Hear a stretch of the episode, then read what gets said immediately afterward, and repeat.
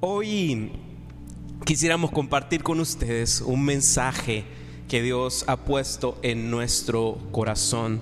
La semana pasada estuvimos hablando sobre esta nueva temporada que estamos entrando sobre algo nuevo que Dios está haciendo en la vida de cada uno. Yo soy de los que cree que Dios habita en el futuro. Dios siempre está haciendo cosas nuevas. Dios siempre está renovando nuestro entendimiento y está cambiando la forma de cómo comprendemos su palabra, la creación y el propósito que tiene Él en nuestras vidas.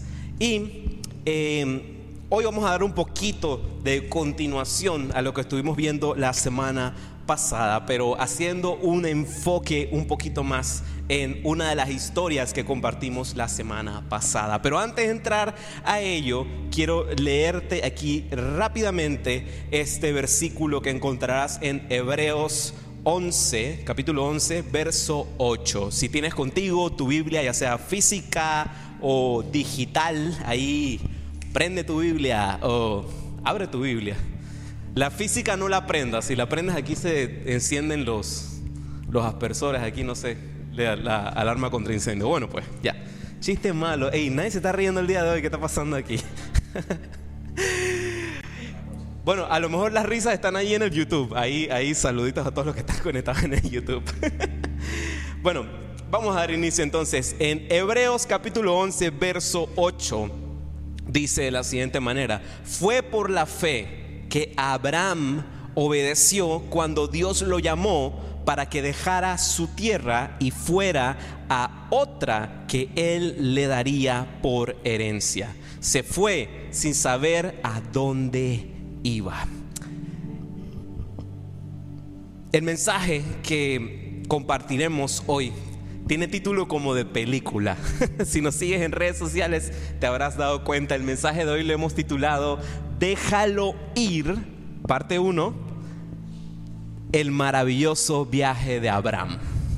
Déjalo ir, el maravilloso viaje de Abraham. Esta es la parte 1 del maravilloso viaje de Abraham. Pero antes de entrar en materia, quiero que me acompañes a elevar una oración al Señor Padre, gracias te damos por este tiempo que podemos compartir juntos en armonía, Señor, porque donde dos o tres están reunidos en tu nombre, tú estás aquí en medio de nosotros, Señor. Te pido, Padre, que abras nuestros oídos y nuestros ojos, Señor, a lo que estás a punto de derramar sobre esta casa y sobre cada uno de los corazones que están aquí presentes, Señor. Que no quede solamente esta palabra en nuestro entendimiento, sino en nuestro espíritu, Señor que imparta ese rema tuyo, Padre, para seguir adelante en esta nueva temporada que está por suceder en este tiempo, en este 2023. Te lo pedimos en el nombre de Jesús y todos dicen, amén. Muy bien. Quiero hacerte una pregunta. ¿Qué, qué, crees que nos depara este 2023? Imposible saberlo, ¿verdad? Imposible saberlo. Hay otra preguntita que, a veces hacen cuando a veces uno regresaba de, vacaciones eh, a la escuela. Bueno, por lo menos a mí en la universidad a veces la preguntaban era eso, de cómo te ves en los próximos meses o cómo te ves en los próximos años. Y la verdad es imposible saberlo. No sabemos qué va a pasar. No sabemos qué va a pasar en los próximos meses, ni mucho menos en los próximos años. Y esa sensación de a veces no saber qué es lo que sucederá, qué es lo que pasará, hacia dónde va a tomar las riendas, el camino mi vida o hacia dónde irá. Ese sentimiento que se crea en el corazón del hombre se llama ambigüedad. Ambigüedad. Ambigüedad es ver o entender algo de diferentes maneras o algo que aún no tiene resolución, algo que todavía no sabemos qué será, algo que, que, no sabemos cuál será su resultado. Gráficamente les coloqué aquí tres formas en las que se representa de una manera eh, visual lo que es ambigüedad. Si vemos de repente el cubito este de acá, el cubito ese tiene dos maneras de verlo, ¿verdad? O sea, si nos concentramos en una esquina, vamos a ver como que está proyectándose hacia el lado de acá. Pero si nos concentramos en la esquina de abajo, pareciera que se está proyectando hacia acá abajo. Lo mismo sucede con la figura del centro. Pareciera como que cóncava de un lado y convexa del otro, pero no hay manera de cómo saberlo. Es ambiguo. No sabemos hacia dónde se dirige. Lo podemos ver, podemos ver de que están ahí, la forma que tiene, pero no tenemos seguridad de qué eh, esquina o qué dirección tomará. Y de eso se trata ambigüedad. No sabemos hacia dónde va, no sabemos hacia dónde viene el asunto. Y pareciera contradictorio, pero lo único que no es ambiguo de la ambigüedad es que a nadie le gusta. a nadie le gusta no saber qué es lo que sucederá.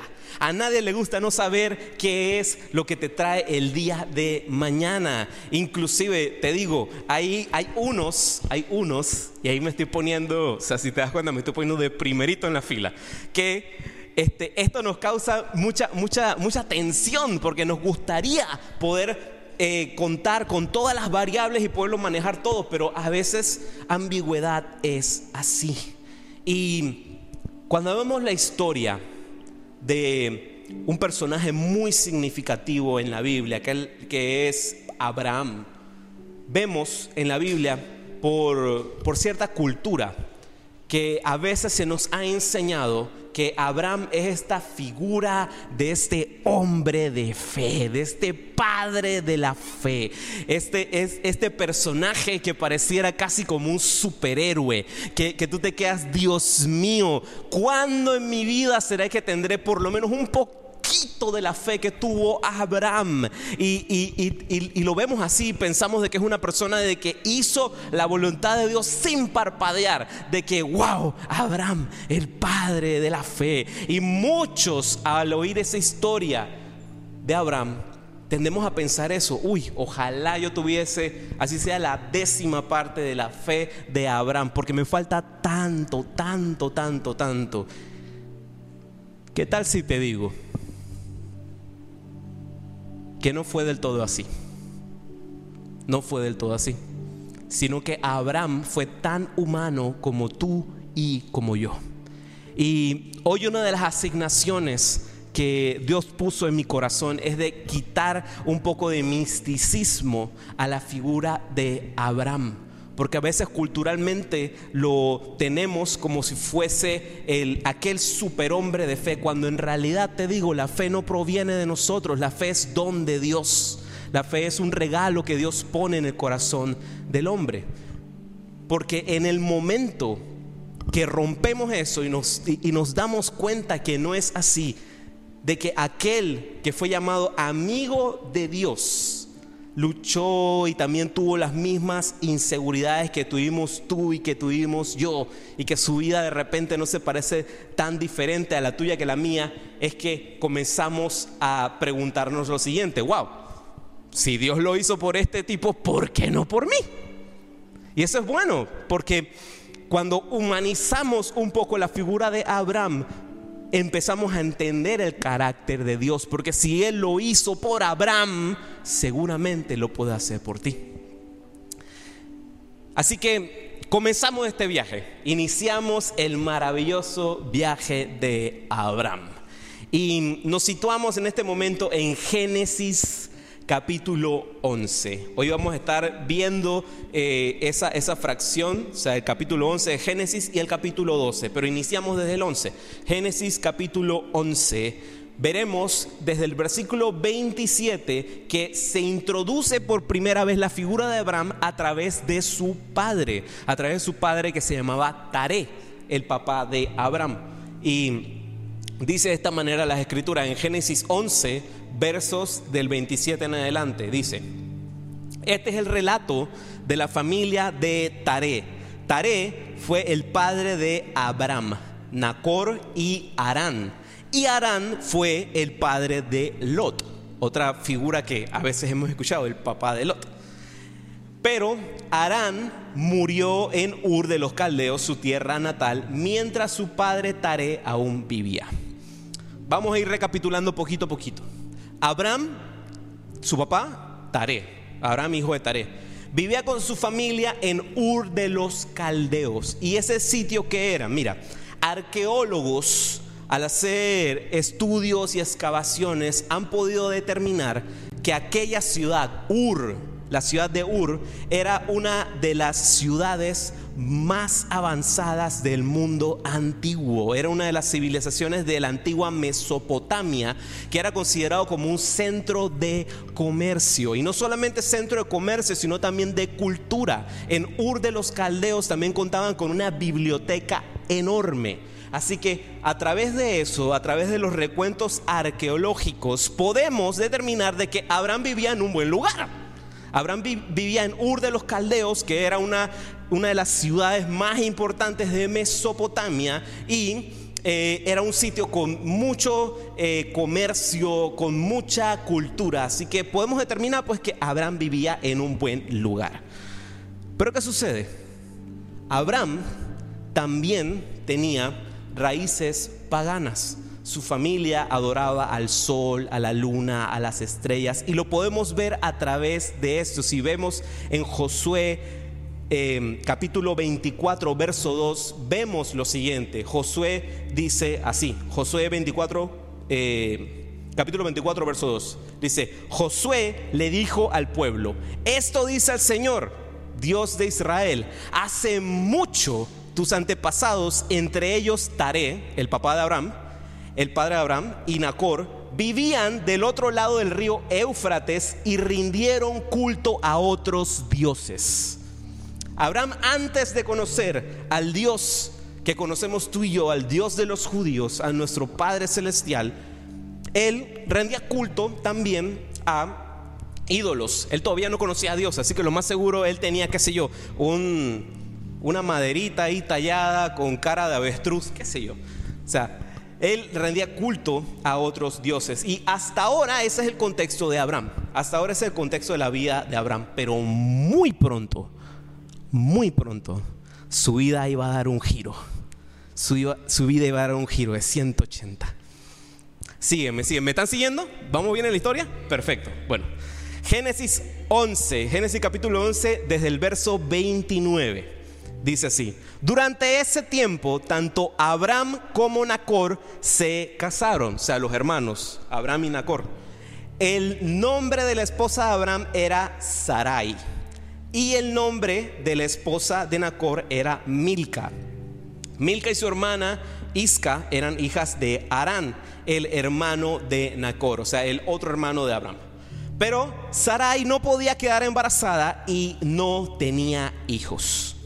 Bueno, para ti, para mí, lo que acabo de leer es, bueno, normal. Ahí nos están describiendo las relaciones, quién se casó con quién, quién tuvo hijos con quién, el bochinche de por dónde viene la familia.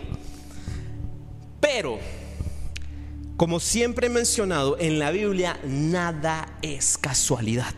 Y en este caso, nombres en la Biblia tienen mucho peso, tienen mucho significado. ¿Y qué sucede? El nombre de la esposa de Abraham, de Sarai, tiene primero que, eh, primero que todo su primer significado que sería princesa. Es el primer significado que tiene la raíz de esa palabra en hebreo antiguo, Sarai, princesa. Pero la palabra en hebreo antiguo, a veces una sola palabra tiene muchos significados. Y otro de los significados que tiene el nombre de Sarai es polémica. O sea, Sarai, polémica. Y el nombre Abraham significa padre o aquel que es padre. Así que definitivamente fue algo súper raro para los que los rodeaban, para las familias que los conocían, porque lo más seguro la gente se preguntaba, ¿cómo así, cómo así, cómo así? Tú me quieres decir que aquel que se llama padre está casado con una mujer que no puede tener hijos, definitivamente es polémica. definitivamente es polémica. Entonces, fue algo que lo mejor tuvo que haber chocado en el entendimiento de las familias que rodeaban a la familia de Tarea, a la familia de Abraham. ¿Cómo y de dónde sale esa unión? Y con esto quiero decirte lo primero para que grabes, apuntes y lo tengas. Solo Dios puede crear de reputaciones polémicas testimonios restauradores. Para Dios, que va, nada es imposible, nada es imposible. Y eso lo veremos más adelante. Más adelante esto cobrará más sentido en la vida de Abraham. Ahora, continuamos leyendo. Más tarde volveremos a esta misma parte, pero continuamos leyendo entonces eh, los últimos versículos que verás en Génesis 11. Dice de la siguiente manera, cierto día, Taré tomó a su hijo Abraham, a su nuera Sarai, la esposa de su hijo Abraham, y su nieto Lot, el hijo de su hijo Arán. Y salieron de Ur de los Caldeos, Taré se dirigía a la tierra de Canaán pero se detuvieron en Arán y se establecieron allí. Taré vivió 205 años y murió mientras aún estaba en Arán. Definitivamente ya no nos hacen como antes. Jesus Christ, 205 años. Nos encontramos entonces al final del relato de la vida de Taré. Aquí es donde muere el papá de Abraham.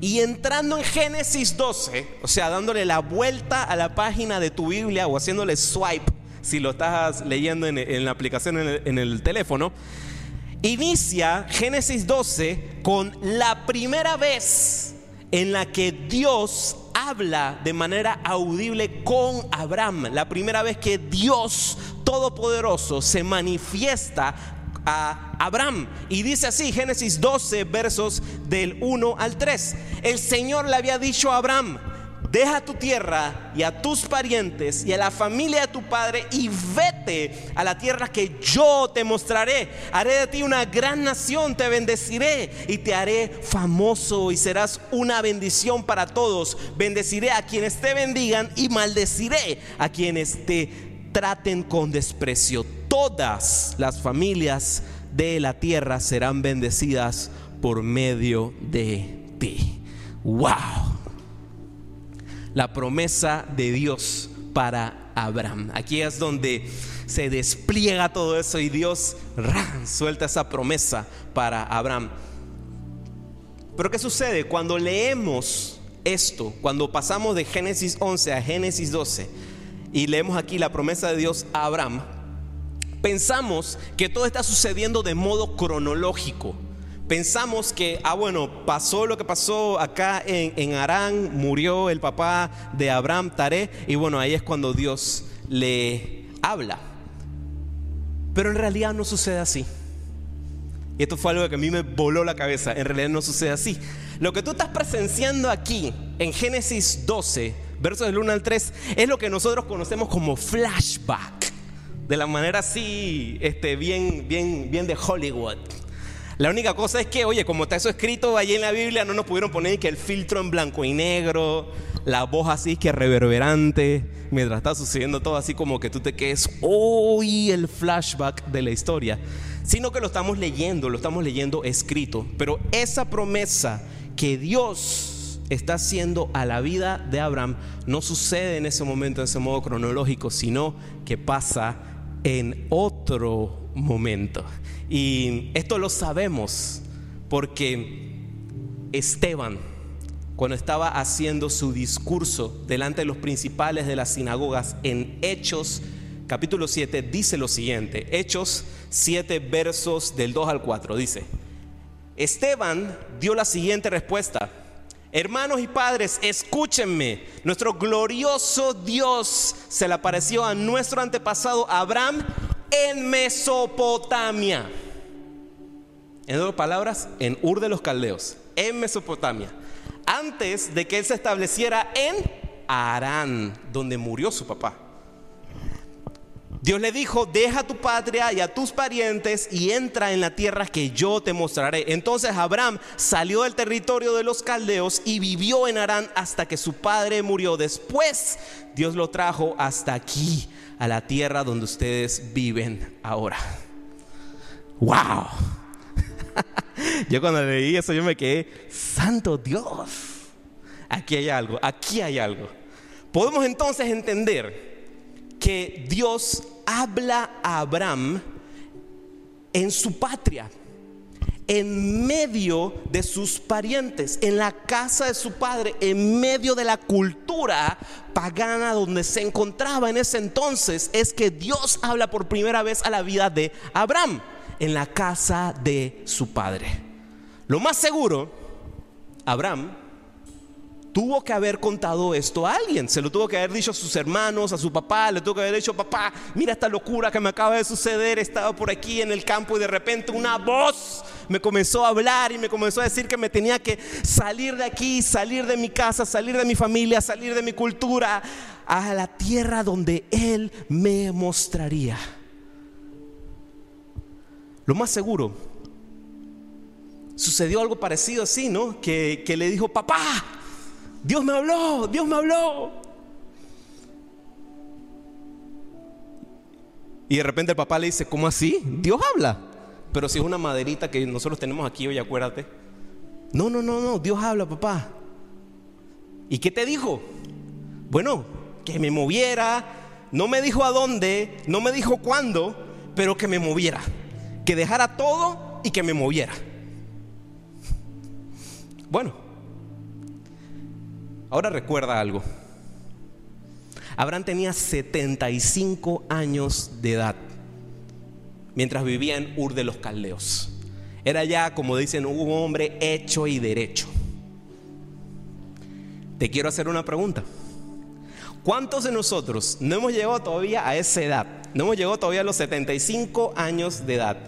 Y podemos desde ya aceptar que hay algunas cosas que ya dejamos por sentado, que pensamos que va. Yo creo que yo jamás voy a cambiar en este aspecto de mi vida o en esta otra cosa.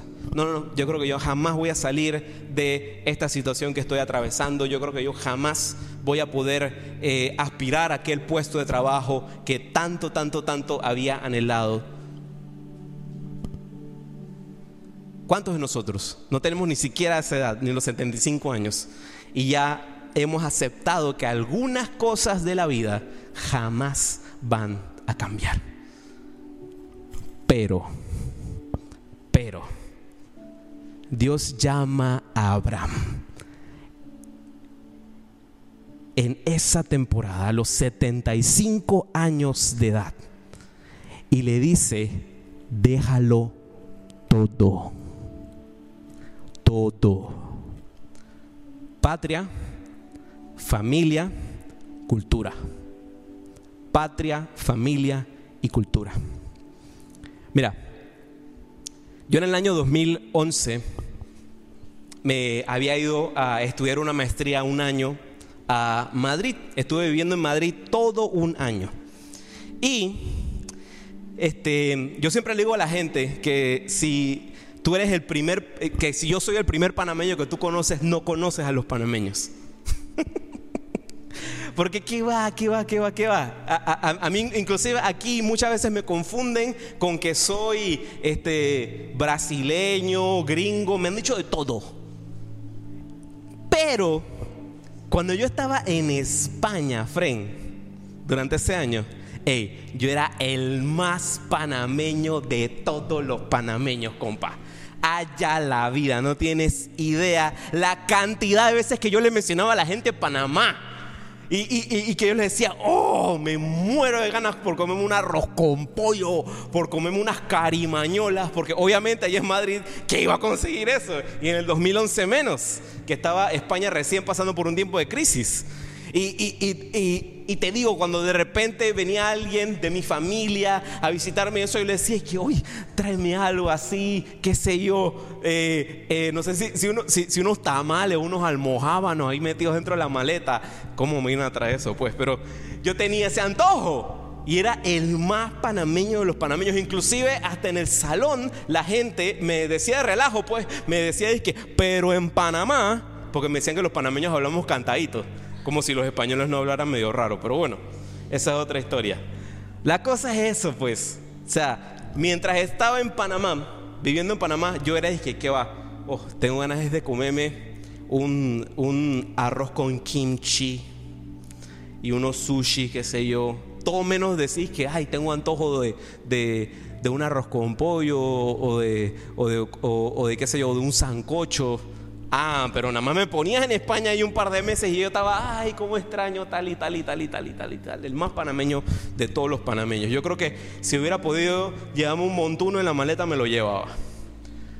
Pero bueno, vemos que Dios llama a Abraham a dejar todo, a dejar todo y salir, moverse, moverse a la tierra que Él le mostraría. No le dice dónde, ni le dice cuándo, ni cómo. Es más, después de que Dios habla por primera vez con Abraham, no le da más actualizaciones desde ese momento. Nada más le dio esa palabra porque ciertamente debía cumplir con lo primero para entonces conocer lo segundo. ¿Y qué es lo primero? Bueno, en el orden de lo que Dios habla a Abraham, le dijo, deja patria, después familia y después cultura. Yo te pregunto, si Dios te dijese eso a ti, sería bien incómodo, ¿verdad? Sería súper, súper incómodo. Mira, te voy a decir algo seguro. Si jamás te has sentido incómodo con algo que Dios te haya dicho, en algún momento lo sentirás. en algún momento lo sentirás. Dios le dice a Abraham, déjalo ir, déjalo ir déjalo ir. Dios hace una invitación a Abraham a dejar lo conocido de su vida para abrazar lo desconocido que él tenía para él. Lo desconocido de parte de Dios. Y en medio de ese ejercicio es cuando entra en escena aquello que hablamos al comienzo, ambigüedad. Ambigüedad. Porque todo es incierto para Abraham a partir de ese momento. Y esto es lo hermoso de la ambigüedad. A veces pensamos y creemos que ambigüedad son las ganas de molestar de Dios. Son eh, las ganas así como de hacernos un bullying santo, de meternos en confusión. Pero te digo algo, Dios no es autor de confusión. Dios utiliza ambigüedad para nuestro beneficio. ¿Por qué? Porque sin ambigüedad no habría fe. Sin caminar en lo incierto no habría fe. Sin andar por, por, los valles desconocidos con los ojos cerrados y confiando en el Señor que Él hará la obra, no habría fe. No existiría. Y sin la fe es imposible creer que Dios está haciendo algo en tu vida porque no lo estás viendo. Sin fe es imposible ver lo que Dios está haciendo. Así que ambigüedad a veces es importante. Si ahorita estás pasando por un tiempo de ambigüedad, te digo de parte de Dios, no es el final porque ambigüedad no es para siempre. El Señor te está llevando a través de un camino que quizás no conozcas, pero en los caminos donde no conocemos por dónde estamos caminando, lo que sí podemos es conocer a un Dios que todo lo conoce, a un Dios que nos lleva de la mano a través de las sombras donde no tropezamos porque Él tiene cuidado de su pueblo. Yo no sé tú, pero yo estaría súper emocionado, aplaudiendo, levantándome, tirando las sillas, qué sé yo, porque Dios es bueno. A veces tenemos que caminar por lo desconocido para empezar a conocerlo a Él, para empezar a conocer algo. Isaías 43, 19 esto es lo que vimos la semana pasada, Isaías 43, 19. Pues estoy a punto de hacer algo nuevo. Mira, ya he comenzado, ¿no lo ves? Haré un camino a través del desierto y crearé ríos en la tierra árida y baldía. Mira, casi, casi, casi, casi, casi que puedo imaginar la frustración de la esposa de Abraham, de Sarai. Yo cuando leo la Biblia yo me hago así como que todas las, las novelas, las historias en la cabeza cuando me la estoy leyendo. Si tú no haces eso, por favor, lee la Biblia como la leo yo. Métele ahí imaginación.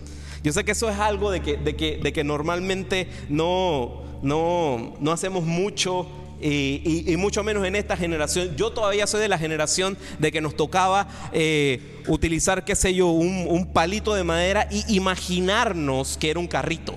O sea, con eso te lo digo todo. No, y ahorita hay que realidad aumentada, qué sé yo, que te pones el teléfono y ves que a Mario Kart ahí dando vueltas ahí en el piso.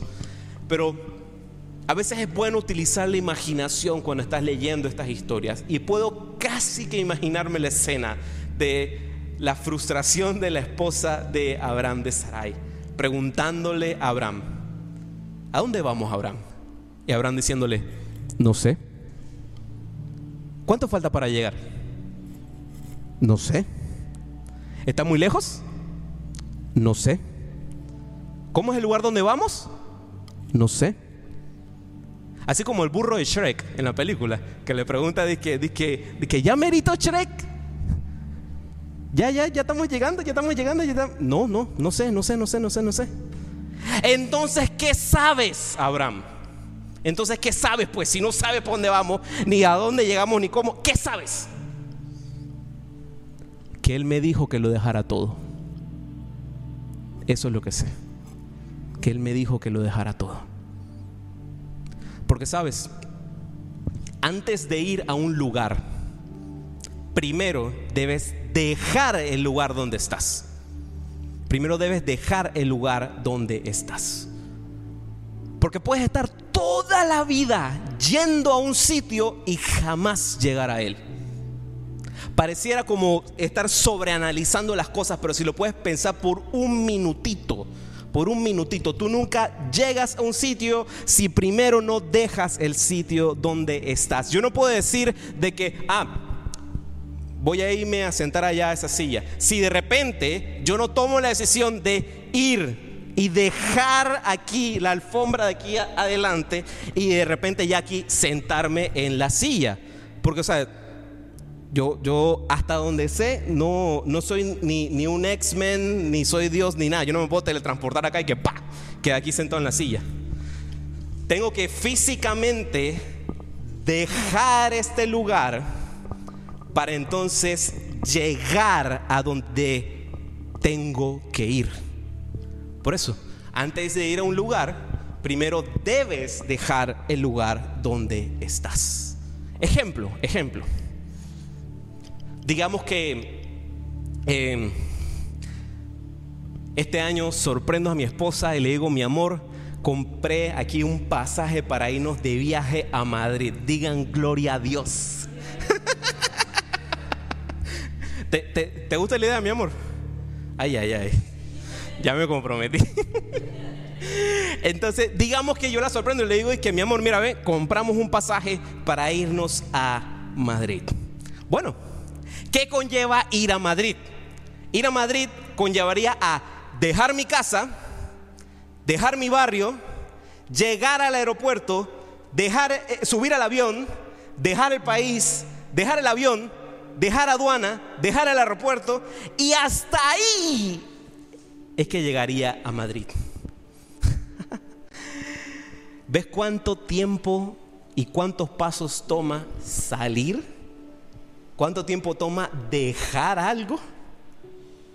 Salir toma tiempo, dejar toma tiempo. Y es progresivo.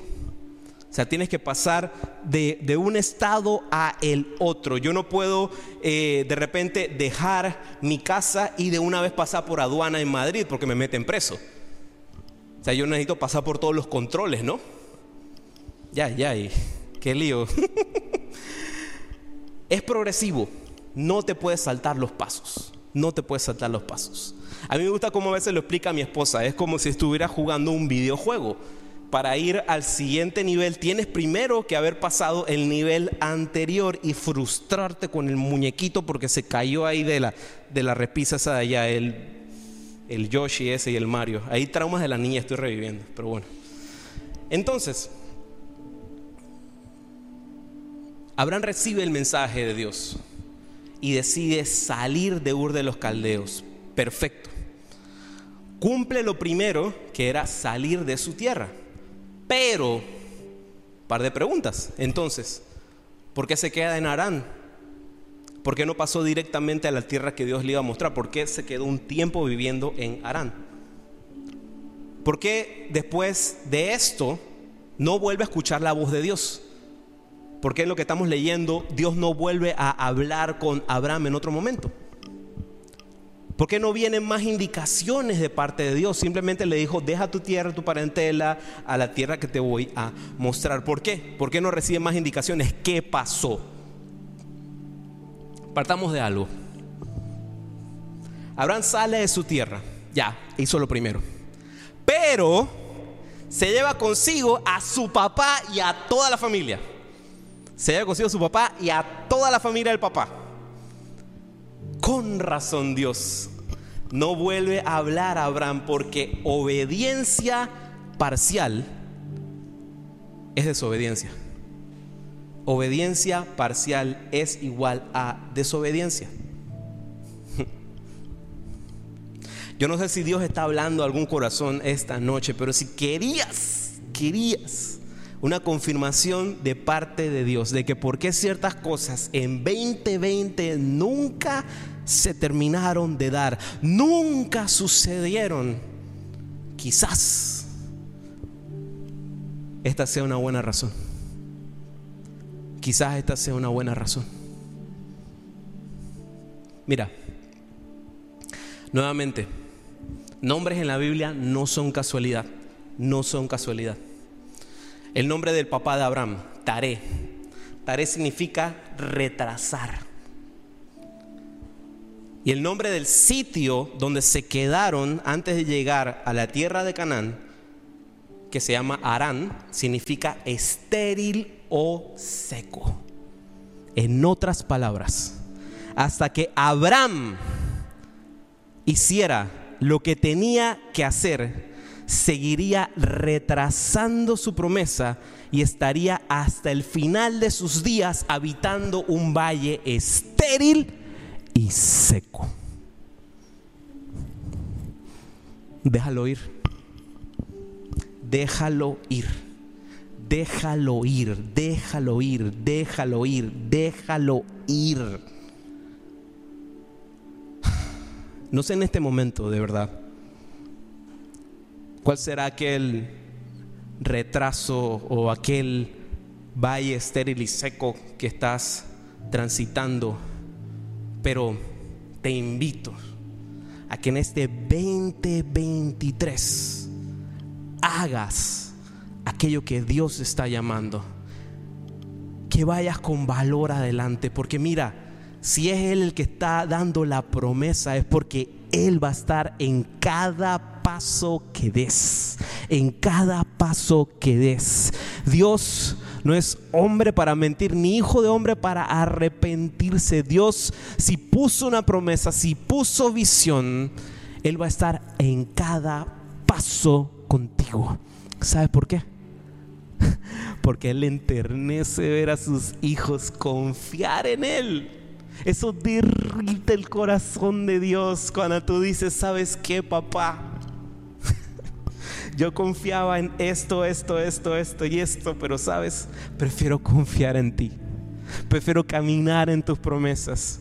Prefiero caminar de tu mano estas cosas que antes me daban alegría, que llenaban mi día, que me daban felicidad, Señor, no se compara con aquello que tú tienes para mí.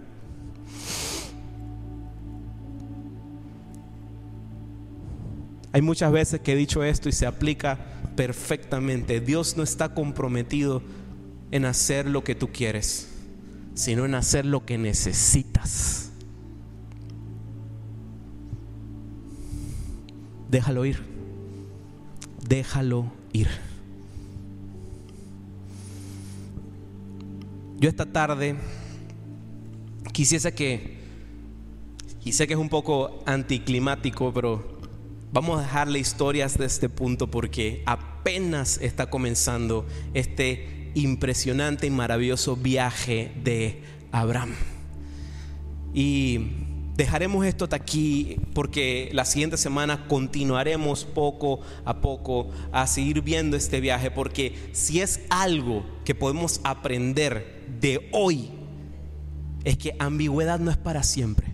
Si estás pasando por un tiempo que no sabes qué sucederá este 2023, qué se trae, qué, qué, qué viene, qué viene, qué viene, no es para siempre. Dios va a revelar, Dios va a revelar a tu vida las metas, los sueños por cumplirse para este nuevo año. Porque es Dios quien nos lleva de la mano por ambigüedad. Él nos lleva a través de ese viaje maravilloso que es vivir su voluntad y vivir sus promesas.